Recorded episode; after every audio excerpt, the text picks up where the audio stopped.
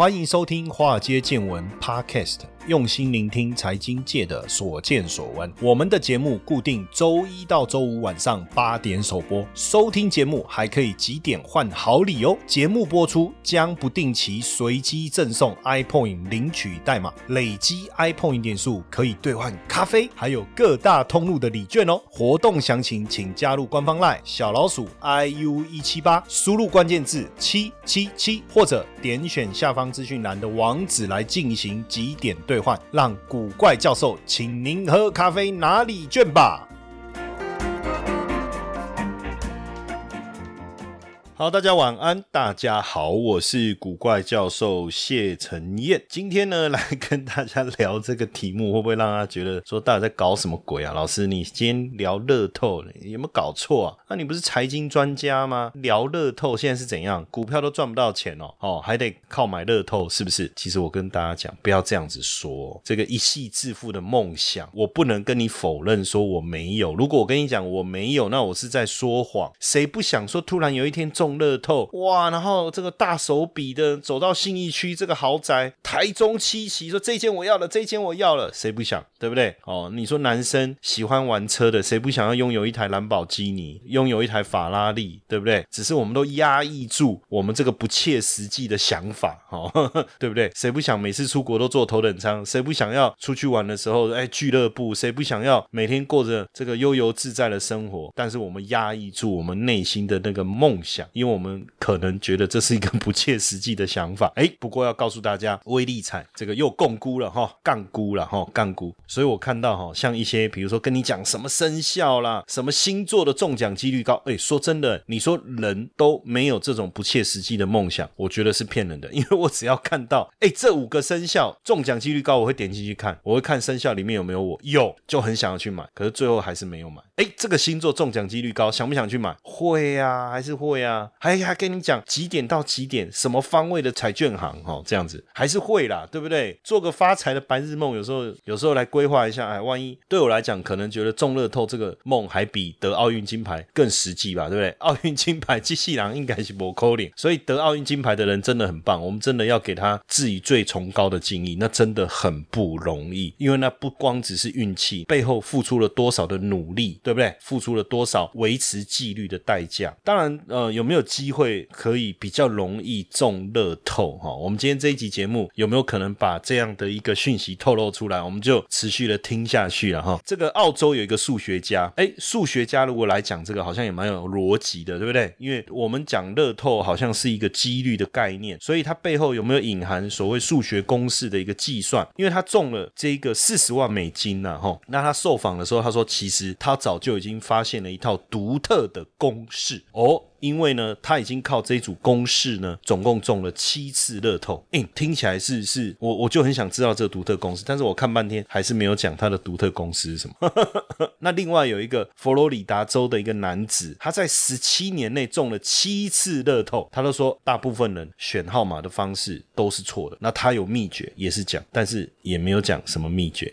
可是其实我觉得不重要啦，因为我觉得有时候是不是其实就是一个几率的问题，因为有人花两万五买整本。刮刮乐最后也是惨赔啊？为什么？因为你整本都买下来，一定刮得中吗？其实也未必，对不对？诶，不过我看这个，呃，有一个彩券行的老板呢，哈，因为他说他的彩券行就是他从踏入彩券行以来啊，哈，他的店里面开过二十次头奖。诶，开头奖是一个，就是头奖是谁中奖，这本来就是一件不容易的事情，对不对？但是你有那么多的彩券行，那有二十次是在他是在他店里面中，这个几率如果去算，应该很低吧？对不对？我没有实际去了解这样的几率是多少。但但是我觉得也很低吧，他就透露了几个秘诀哈，我跟大家分享一下了。但是就大家自己自己衡量。他说第一个秘诀是什么？电脑选号，因为他说很多人偏向什么，就是自己选号。但是他说电脑选号中奖几率比较高，因为他发现大部分中头奖者都是电脑选号。那有时候选到号码是不好的，很多人会嫌弃嘛，比如说什么有四的啦，或什么之类的，对不对？但是他说这个不重要哦，所以呃千万不要觉得说啊这个号码好或不好，因为开出来的。号码会不会中，跟你的号码有没有谐音没有关系嘛？哈，大家也有讲到啦，就是说其实大部分可能还是运气啦，哈，怎么靠实力我不晓得，这怎么靠实力？那也量力而为嘛，对不对？那基本上呢，如果讲到彩券的一个中奖的一个概念，大部分我们会去讲什么几率，我们会讲统计，我们会讲期望值，对不对？尤其是数学领域的专家会透过这个方式来跟大家聊一聊。我先讲，我们就先谈一个概念呢，叫期望值，因为在我们交易里面呢，我们也谈期望值啊，我们也会谈期望值，所以了解期望值，当然也许对你中乐透这件事不见得有帮助，但是我觉得对你交易应该还是有一点帮助啦。所以，我们这一期节目应该还是有谈一点正经的东西，对不对？就是所谓的期望值。什么叫期望值？我们举个例子哈，假设呢有一个箱子里面有总共有十颗球，有五颗红球，因为我们是用听的，所以你可以稍微自己记一下来，对不对？要不然听完大概听过去也也不知道我在讲什么。比如说有五颗红球，三颗白球，两颗蓝篮球，请问抽中红球的几率是多少？十分之五嘛，那就是零点五嘛。抽中白球十颗三，抽中三颗，那就零点三。抽中蓝球十颗抽两颗，那就零点二。那假设抽中红球，你可以得十块；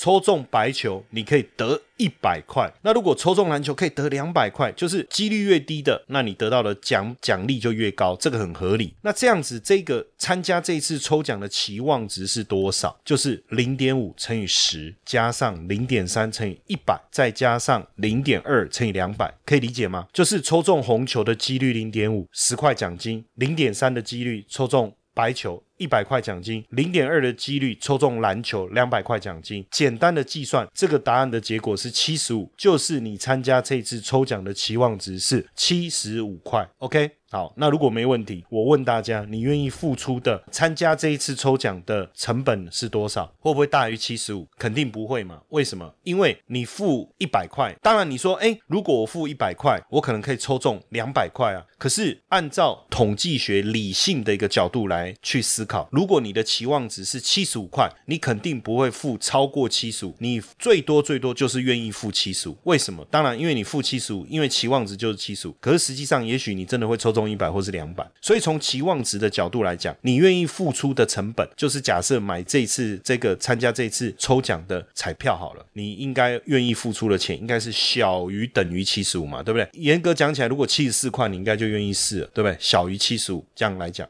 这就是期望值的一个概念。那所以，如果我们随便举某一期的威力彩，好不好？某一期啊，因为我不知道是哪一期，那它有这个很多的奖项，那我们就把头奖的几率跟奖金会得到多少奖金去计算期望值。可是实际上我看了一下，哇，按照某一期的威力彩，它的投注金额是五亿哦，那头奖累计奖金是十四点七亿来计算的话，确实期望值是一百点一八，哎，那这是不错的嘛，对不对？那也就是说，你只要这个买威利彩彩券的钱。小于一百块，呃，小于一百点一八嘛，就一百块。微利彩是要是多少？大乐透是一百，还是大乐透是五十？微利彩是一百，微利彩是多少钱？如果是一百，那这样子一百点一八就是大于你的买彩券的钱，那这样也值不值得参与？可以啊。但实际上我看了一下，以这一期例子来讲，它中头奖的几率是两千两百万分之一，耶，这个很低吧？哦，这个很低。当然，期望值不是你的奖金呐，只是说期望值是你值不值得参与这一。次彩券投注的一个。衡量，当然最后你会得到多少奖金，这是不一定的事情，所以你确实必须去了解一下，就是说中奖这件事情。但是从统计数学的角度来讲，你乐透彩四十二个号码哦，随机要产生六个，那你就属就是中头奖。那我们用数学，如果大家以前有学过几率，它就是四十二取六，对不对？四十二取六，那四十二取六的情况下，你中奖的几率是五百四十二万五千七百八十六分之一，所以其实这个中奖率确实很低，但是。有时候我们在讲这个中奖的时候，我们会去想说，哎，这是不是一个随机的概念？讲随机的概念，意思是什么？比如说，如果我们今天讲说，呃，老师说啊，以后我会点学生上来发发言，对不对？哦，班上每个同学被点到的几率都是一样。我们班有五十个人，哦，所以每一个被点到的几率都是一样，都是五十分之一。可是，一学期下来，你就会发现，有人就是从来没有被点到过，有人就是会被点。好几次，那这种可能性不是又更低了吗？也就我们又可以去计算五十分之一哦，那每一次又是同样的人的几率是多少？连续出现的几率是多少？那不是更低了吗？那为什么有同学会每次都被点到？其实这又跟乐透不一样，为什么？因为乐透，如果你在完全公平的情况下，没有人为的主观的想法在里面的话，那基本上你就可以用纯数学的角度去计算。那你可是点名这件事情，谢承彦，谢承彦，哎，你知道他点了几次以后，他脑海里面就是谢承彦，对不对？对所以有也很难说。所以我觉得严格讲起来啊，乐透应该还是几率啦。所以我觉得运气的成分还是比较重。但说说说到底哈，想不想中奖？想啊。但是如果又是纯几率，那到底这个研究什么得奖公式啊，或者是什么独特的这个号码的方法，有有什么意思？其实我简单讲一个观念了哈，就以我们财务金融角度在做这种研究的时候，我需要更多的样本啊。比如说我刚才讲那个澳洲的数学家，他说到有一套独特的公式，让他中了七次乐透，对不对？那这个时候我我想问的是，研究你这个公式的人，同样去做这个公式，或者是你应该让这个公式给更多人用？那我们再来看中奖的。情况是如何？这个才有这种所谓统计的可参考性啊！当然，所以统计有时候我们在做的，包含母体的大小、你抽样的大小，包含你我们跑这个回归出来，我们去计算这个 R square，就它的解释能力到什么程度，其实这些都有关系耶。你如果说啊，刚好他中很多次，我举例好了，比如说我我中很多次乐透，然后我有个习惯，就是我会穿六件内裤，然后去买乐透，然后呢，我都穿六件内裤，呃，应该讲我这样讲，我穿七件内裤，红橙黄绿蓝靛紫，然后。穿七个不同颜色的内裤，然后我去买彩券，然后被我中了，然后我就说我中奖的这个秘诀就是穿七种颜色的内裤，红橙黄绿蓝靛紫这样子。而且我发现有一次刚好我的顺序排错了，所以我没有中奖。所以你一定要更严格遵守红橙黄绿蓝靛紫，穿七种颜色的内去买乐透，你觉得合理吗？懂我意思吗？好，所以我觉得呃，能不能中乐透，确实是运气成分比较多了哈。投资的魅力在于它能帮我们创造斜杠收入，但市面上的投资课程普遍都是理论教学，却缺少实物练习。台湾的海归操盘领航员招募计划启动喽！无论是否有经验，只要对交易有热情，现在将是你迈向顶尖操盘人的最好机会。除了谢承彦古怪教授亲自教授他十多年的实物经验外，还能和一群志同道合的伙伴们一起在投资这条路上努力成长。输入英文字母 VT 即可取得操盘领航员们使用的策略懒人包和线上说明会资讯哦。但是到底中乐透好不好？如果中乐透很好，天哪，亲。赐予我神奇的力量，让我能够中乐透嘛，对不对？那如果中乐透不好，算了，我们连想都不要想。可是我觉得哈，有时候这个也很奇怪哈，就是我们中不了乐透的人，就是我们会去买乐透却中不了乐透的人。其实我我跟大家讲，我是没有在买乐透了，但是偶尔也是很想买一下。可是我又觉得我是财务金融，至少拎杯啊，不是拎杯，至少我对不对？好歹也是一个教授，虽然是助理教授，虽然是兼任的，哎，但是我们也在这个各大学机构里面教财务金融嘛，是不是？传出。出去说买乐透，这个脸要往哪里摆？所以我都叫我太太买，我都叫她去买。哎，可是你知道，每次都不会中啊，不会中，我们就上网搜寻头奖得主的下场，这样 就输入这个关键字，就发现，哎，经统计的结果，有七成头奖的得主在五年内破产，呃，这一看心里就爽了，对不对？你看，就跟你讲，中乐透有什么了不起？哎，你以为就不愁吃穿吗？你以为真的什么事情都可以用钱解决吗？真的你人生的下半场就圆满了吗？没。没有哎，是不是破产呢？为什么挥霍无度？哎，说真的，我每次看这种例子哦，他说一旦中了乐透，就开始买豪宅了，换名车了。出国旅游了，甚至买飞机、买游艇啦，哈，服饰的打扮也变得不一样了，出入高级餐厅啦、哦，俱乐部什么的。哎呀，我们就跟自己说，如果我有钱，我千万不要这么做。可是我跟各位讲哈，如果今天给你做一个发财梦哦，你真的中头奖，你会做什么？其实如果你问我，我也会想要去买豪宅、买名车啦，所以很难呐，哦，有太多这样的例子。二十二岁中了一亿台币，最后呢，这个散尽财产，最后吸毒。然后英国也有烘焙师傅中了四点三亿台币，辞职后享受人生。最后也是赌博赔光家产，对不对？甚至有一些人他说啊，我投入金融市场做房地产做理财规划。可是如果真的能够这么理性的去操作，那就不是人了，对不对？所以二零一七年诺贝尔经济学奖得主，他专门研究行为经济学。这位啊经济学家叫理查塞勒，他提出一个理论叫做有限的理性。人虽然是理性的，但是那那个是在正常的情况下，也就是说，当有一些特殊情况出现的时候，人开始会产生不理性的行为，因为呢，我们在心理账户上。我们有分哦，就是付出辛苦所得来的所得叫薪资所得好了，还有一种是奖励，比如说老板发的这个奖励金之类的，或是年终奖金这一种，还有一种叫不劳而获，比如说年终的时候不小心抽中的的这个奖金哦，或者是比如说彩券或者是中发票哦这一类的，基本上得奖也好，继承财产也好，是不是都是属于不劳而获的？在这种情况下，假设你一般叫你去吃饭，你可能会想，哎呀，这个是我工作我的。薪水很辛苦，所以你你花一百块。可是，一旦你中奖，你可能会花一千块去吃饭。你觉得反正这不是我的钱啊，而且中了这么多，这个以后都够用啊啊，不用怕，对不对？想要吗？爸爸买给你，对不对？这种心态会出来。当然，我们都会跟自己讲哦，因为太多的例子说，哎，如果你一定要为人生做好目标的设定，因为我们看很多的有钱人，他们都有明确的目标的设定，所以可以让他的财富不断的累积。可是你别忘了一件事情，这些富豪他的收入的来源，基本上要么创业。对不对？那就是所谓的付出辛劳的所得嘛，对不对？当然你是说啊，他可能炒作房地产啊，可能这个这个开公司股票上市以后赚了很多钱啊，像我们之前分享过的例子嘛，不论是马云也好啊，不论是这个宁德时代的创办人也好啊，对不对？可实际上至少他不是不劳而获，所以我觉得，即便你想再多做好再多的心理准备啊，我觉得也很难哦。你看，呃，这个在中国有个例子，他一个八十五岁的老翁，连续买了二十年的彩券，后来中了大奖。买了二十年后中了大奖，然后呢扣税以后拿到四千两百多万的台币，结果他自己是也没有想说要干嘛了，反正都已经八十几岁了。但他的想法很简单哦，就是把奖金平分给四个小孩。可是呢，其中一个小孩先知道父亲得奖的消息，就跟父亲讲说啊，你要平分给大家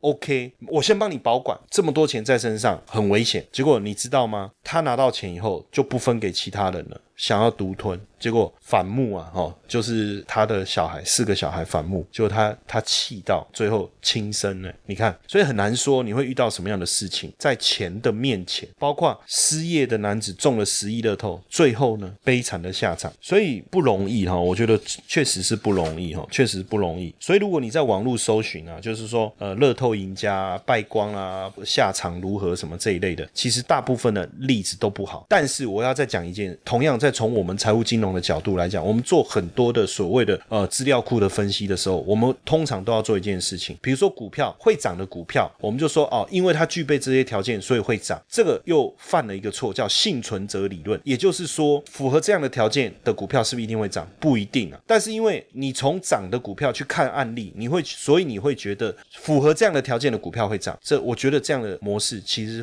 犯了一个叫幸存者理论的谬误啊。同样的中了乐透。最后败光家产，可能我们就针对败光家产的人去看啊，你看他中乐透败光家产，所以中乐透一定会败光家产。我觉得可能犯了这种统计上面的一个谬误，所以我觉得应该是要把所有的乐透赢家都找出来，是不是真的所有的乐透赢家都败光家产？我觉得可能这是更重要的研究啊。可是关我屁事，后来想一想，研究这干嘛，对不对？因为我还是希望中乐透的人都败光家产，因为我中不了。但是终究来讲啊，金钱是不是一定能够买到幸福，也未必啊。哈，所以我觉得你要。有钱，我在呃年轻的时候哈，我去应征一个工作哈，然后呢，就是我去应征那个房地产，因为当时我觉得如果能做房地产，好像是一个很棒的事情，然后我就去一家公司专门在做这个豪宅的这个不动产的公司应征，然后它是属于这种没有底薪制的。那年轻我就想说，我不要底薪，我想要努力，然后来做奖金的分分配这样。那时候大概二十七八岁吧，我我记得。然后那个老板，他应征完以后，他不录用。那我就问他说：“你不录用我的原因是什么？”他说：“你你其实非常的优秀。那我觉得如果你来这边很可惜，所以我觉得你还很年轻，先去闯一闯。”然后我就跟他聊天了嘛。然后你知道吗？我这个人哦，有时候年轻，有时候讲话太直，不懂得分寸。他就跟我聊说，他去上课，上那个什么那种心灵课程之类的哈。然后花了很多钱，也去夏威夷上课什么之类的。那我我就说为什么你要上这些课？他说因为他想要成为亿万富翁。那我就说哦，那你现在一年赚多少钱？哎，其实这个问题是蛮失礼的，对不对哈？但是这位老板，我觉得他气度很好，他就跟我讲说，一般人可能会心里想说，你剩你你你算哪根葱啊？你问我一年赚多少钱，我干嘛跟你讲，对不对？但他气度很好，他跟我说他一年赚五百万，那我更白目了，你知道吗？我既然说啊，才五百万，靠！我既然这样讲，哎，可是其实要原谅我的无心呐。我那时候讲这句话，意思是说，距离他的亿万好像很远啊。我我是要讲这个啊，我不是我不是在觉得，我看才五百万，那是不是这个意思哈？他其实很很棒，就这个老板，我觉得真的很棒。他跟我说，我说啊，才五百万，那。当然，我就说那距离你的目标很远。他说对，所以呢，我为什么要去上这个课程？因为我在没有具备这样的财富之前，我要先让自己具备这样的一个内在跟心灵，未来我认为我才有能量去承受这么多的财富。哇，我我其实那时候听我我我听不懂他在讲什么了啊！有钱就有钱啊！什么要有钱之前还要先具备那么有钱的脑袋，还是财富，还是心灵？这什么鸟东西，对不对？我说你一定是被那些心灵课程给洗脑，这样我心里想，我就没有在。再讲出来，可是我跟各位讲哈，等到呃慢慢的出了社会，然后经历了很多事情哦，然后也开始有比较好的事业跟工作或知名度之后，我又遇到了这个老板，我就跟他讲，我说哇，那时候你讲那句话真的就已经定锚在我的脑海里，我再回头想一想，你讲的那个话真的很有道理。为什么？所以为什么我刚才去讲，很多人中乐透，然后呢，你拿到头奖，拿了一亿、两亿、五亿，可是你没有具备那样的能量，你没有具备那样的心灵，你的身心灵都还没有准备好迎接这么高的财富的时候，当然你会败光。因为大部分会这么有钱的人，要么他一开始就生活在这么有钱的环境里面，他早就习惯有钱的生活；要不然就是一步一脚印，循序渐进去累积走到那个环境嘛。那你从一下子跳跃，那当然有很大的一个问题哈。接下来就是我们今天的彩蛋时间，iPhone 联系代码 H 五三四九，活动详情呢，请到下方的说明栏观看。不过呢，到底买彩券这件事情可不可行呢？因为很多人会说笨蛋才去买彩券呢，哈，就是穷人啊，什么找借口啊，什么做善事啊，怎样怎样之类的。可是我我觉得有人有就是说买乐透致富这个逻辑怎么会对哈？那很多人也花很多钱买乐透，有人说这个就是你没办法控制自己的人生。但我觉得不要把事情想的这么严重啦，因为我觉得呃人嘛活着就是我可以创业啊，我可以上班啊，那为什么我不能有一个这个致富的一个梦想，对不对？但是。是当然，今天如果我这一集就讲这样子，我觉得那就我我觉得就这个华尔街见闻，然后古怪教授、财经专家的这个定位啊，就太弱了，对不对？大家知不知道，其实有很多类似买彩券的概念。买彩券什么意思？我花一百块钱买一个彩券，赌我签的号码会不会出来，对不对？这个没有什么技术层面可言嘛，也没有基本分析嘛，也没有财务分析嘛，对吧？没有错吧？哈，所以我用“赌”这个字，应该不会有人反对。那如果中了，哇，很多钱；那如果没中呢？你的一百块就全部都没有了嘛？诶，这个叫什么？这叫归零嘛，对不对？所以你在一个极大的几率会归零，跟极小几率会发大财这当中去算你的期望值嘛，对不对？那所以假设你可以接受，而而且也。不见得你就是花一百块嘛，包个牌八百块嘛，哦，甚至我看有人包牌五千块之类的啦，哈。那假如说今天另外一个概念，我同样的有几率会归零，比如说五千块会归零，但是很高的几率，应该是说远高于这一个中头奖的几率，你能够获得收益，那这个是不是比彩券更有趣？也许你中头奖的几率是两千两百万分之一，刚才我们举其中一期的例子嘛，对不对？哈，那或是四十二取六，其实就是五百多万分之一之。类的概念，那如果你你对的几率比这更高呢？什么意思哈？举个例子，就台股来讲好了，比如说台股在一万八千点，然后呢，我们就给你。几个选项会超过台股，会涨一百点，会涨两百点，会涨三百点，会跌一百点，会跌两百点，会跌三百点，对不对？那这是不是好像我们来赌赌看，会涨一百点、两百点、三百点，会跌一百点、两百点、三百点？可是它全然是赌吗？也不是。你可以透过很多方式去分析，比如说你可以去分析这个台股的基本面，你可以去分析这个呃目前筹码的情况，比如说外资对台股的看法，投信还是自营商，或者是你可以去追踪外资的期货部位或者选。选择权部位来去看出他们对接下来台股的看法。哎，这个时候透过分析的结果，可能你就有比较高的几率可以看得出来是会涨一百点还是跌两百点，对不对？然后呢，他说老师，然后呢？哎，那如果按照乐透的角度来看，我赚可能赚，赔就是赔掉我买彩券的钱的这个思维的话，那有这样的方式吗？有啊，比如说权证啊，比如说选择权呢。如果我讲选择权好了，选择权。扣就是呃认为，因为我我不要用赌哈，因为其实这个主管机关是说，在讲选择权的时候，不可以用赌这个字，因为毕竟交易不是赌场哈。他说用交易或是投机可能都好一点哈，那不用赌，我要用什么名词来讲？比如说，我觉得台股会涨。那我就去买 call，我觉得台股会跌，那我就去买 put。那我花了一点是五十块钱，那假设它是刚好这个选择权的报价是十点，那就是五百块嘛。那好好比我买了这个五百块的，也不能用乐透哈，我买了五百块的彩票啊，用彩票好像也会有争议哈。我花了五百块买一个门票，那我我来参与说接下来台股会涨还是会跌？那如果最后台股跌了，那我就是赔五百啊，对不对？那如果台股涨了呢？而且它超出我认同的这个点数呢？那不就赚钱了吗？诶，这个不就是一个比彩券几率更大的类彩券的一个概念吗？类似的类哦，不是眼泪的泪，对不对？不是就这样吗？所以其实我都觉得说，如果你对彩券花了很多心思去研究啦，什么包牌啦，哦，什么独特的获利公式啊，我我都觉得不如务实一点，你来研究这个选择权，对不对？看涨买 call，看跌买 put。那你说啊会涨会跌？不知道啊，谁知道会涨会跌？诶，也也许搞不好这个八月中台股财报公布，哎呦，结果财报很不理想，大跌。哎，也许财报很理想，大涨，那怎么办？那你就很简单啊，我五百块买 call 嘛，五百块买 put 嘛，对不对？那我总共花多少钱？花一千块嘛。那这一千块，如果万一大涨，哎呦，我 put 赚了这个一千块钱哦，我 put 那边赚了一千块，我实际上是不是只要负担那个 put 错的那边的成本五百块？哎，那我不是就赚了五百块了吗？你理解我的意思吗？哈，所以这样的一个概念，是不是其实比彩券更好？至少它是可以去分析的嘛，而且它其实是可以简单来讲，好像包牌的嘛，意意思不是一样吗？可是我问你哦，你你去彩券包牌哈？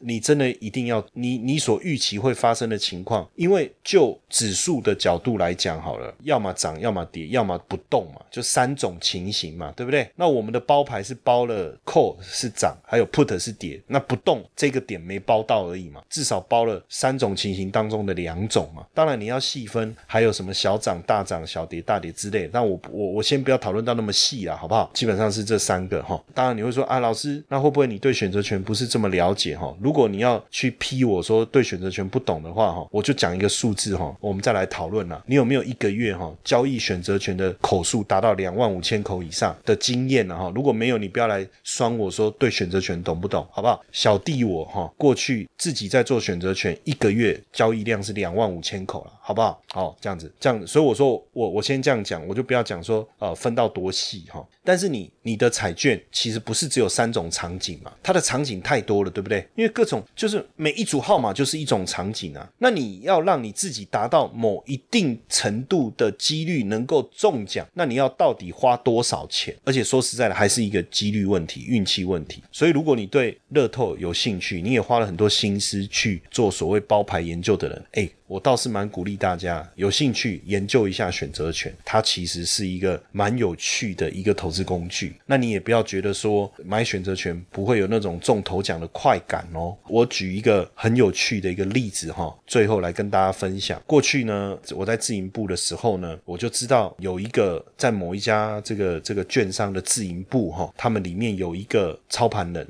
他做的事情很简单，因为过去这个人都没有受到大家的关注，因为他的绩效一向。不是很好，但是呢，在二零一一年那一年，他赚了钱，因为其他交易员大部分都赔钱，然后他赚了钱，因为二零一一年八月台股大跌，哦，一个礼拜跌了一千五百点，然后呢，他赚了钱，不但贡献基本上也几乎应该是过去一整年自营部的获利之外，当然他也把其他同事的亏损全部弥补掉，非常非常厉害。然后呢，他也因此突然之间大家注意到这一位不起眼的操盘人，老板也觉得很奇怪，哎，这一位我们以前怎么没有关注多过？他刚来吗？哦，没有啊，我们这边做很多年了。啊，为什么我们从来没有好好的跟他聊一聊？哦，因为他的绩效一向都不怎么样。哎，那为什么突然这么厉害？我说，哎，可是翻一翻，其实，哎，他二零零九年也帮公司赚过不少钱，对不对？哎，那为什么我们都没有特别关注他？哦，因为他他都是突然之间可能赚很多，哦，平常可能都还好。哎，这时候就说，那找他来跟大家分享一下，看他怎么做的嘛，对不对？哦，教教大家。然后他就说，没有啊，我就每个月呢，每个月呢，我就固定哦，每个月的第三个礼拜三哦，结算结算完的礼拜四哦，我就一个月做一次，同时买 call 又买 put 哦，每个月就做这件事情而已哦，就这样哦。那如果那个月就是这个什么事都没发生，我就两边都赔啊。如果有涨哦，有可能赚的那一边就是跟赔的那边打平，诶，但是。我每个月这么做啊，突然有一个月大涨，比如说二零零九年的四月底大涨，它赚翻了哦。比如说二零一一年的三月，呃，日本福岛这个辐射外泄。大地震导致辐射外泄，台股大跌，它赚翻了哦。比如说二零一一年八月哦，这个美股大跌导致欧债危机，也导致台股崩盘，它赚翻了。而且那个翻不是翻一倍的那种翻，那一翻是一百倍、一千倍的翻，它就是这样搞的。所以不竟然做选择权就没有中头奖的机会。但重点是，很多人他愿意每个礼拜去签乐透，很认真的坚持二十年，那这样的成果会不会？如果我愿意坚持每个月买 call 跟 put，到底哪个成果最后会比较好？其实我觉得每个礼拜去买乐透，我们没有办法统计，因为那个样本实际上是没有就统计的角度来讲是站不住脚的，对不对？因为你要去统计数它的那个数据，你是没有办法回测的，对不对？但是如果你今天做的是选择权，你要每个月这么做或每个礼拜这么做，到底长期下来